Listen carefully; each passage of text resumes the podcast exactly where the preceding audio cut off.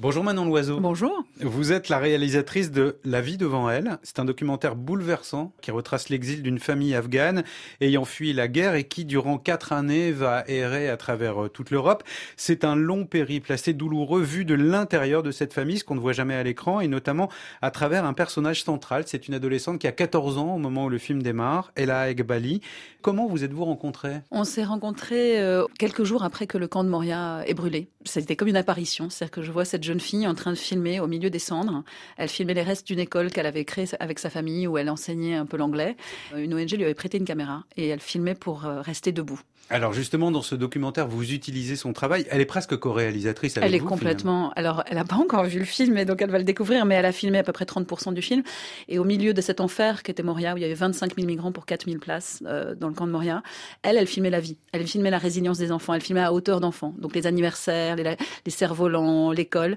Puis au fil de la route et au fil de, de nos voyages là-bas, elle, elle regardait comment les deux chefs opérateurs filmaient, et elle s'est mise à filmer de manière de plus en plus cinématographique. Qu'est-ce que vous avez voulu montrer à travers euh, le périple de cette famille et à travers ce documentaire? Est-ce que vous avez voulu montrer la résilience de ces personnages, de ces Afghans? Est-ce que vous avez voulu montrer la difficile condition euh, d'exilés C'était faire un film à hauteur d'enfant et raconter ce que c'est que grandir sur la route. Et en fait, tous ces enfants fuient des guerres, que ce soit la Syrie, l'Afghanistan euh, et, tant d'autres pays. Ils ont cette foi, ce rêve fou qu'un jour ils arriveront dans un pays en paix et qui pourront, l'obsession de tous ces enfants, c'était d'aller à l'école. Et cette route-là, qui a duré quatre ans pour cette famille, c'est pour tenir un crayon et un cahier pouvoir apprendre. Et les, les parents ont fui Kaboul pour que leur fille ait un avenir, pour que leur fille devienne des femmes indépendantes.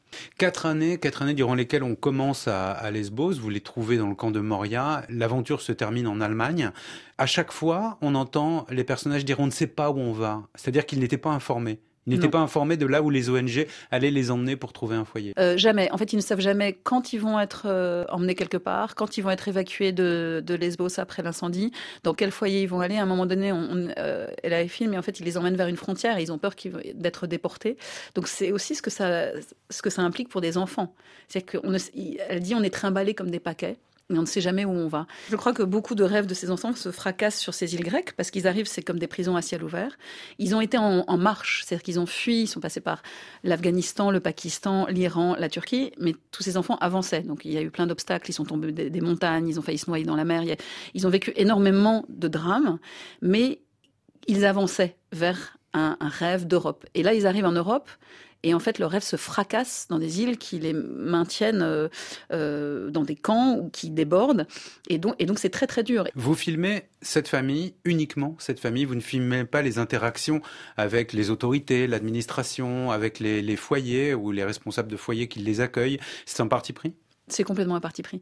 J'avais vraiment envie que, en fait, on sente que ça, eux, c'est nous. En fait, c'est ça. C'est cette petite Elaé, c'est une adolescente comme, comme nos adolescentes. C'était vraiment rester dans cette famille, dans le huis clos, parfois un enfermement qui est très dur. On passe par des, des montagnes russes des émotions, de, de, du désespoir, mais de l'espoir. Et c'était vraiment pour rendre tout ça euh, palpable, pour qu'on sente au plus près que eux, c'est sans doute nous. Merci Manon Loiseau. Merci à vous.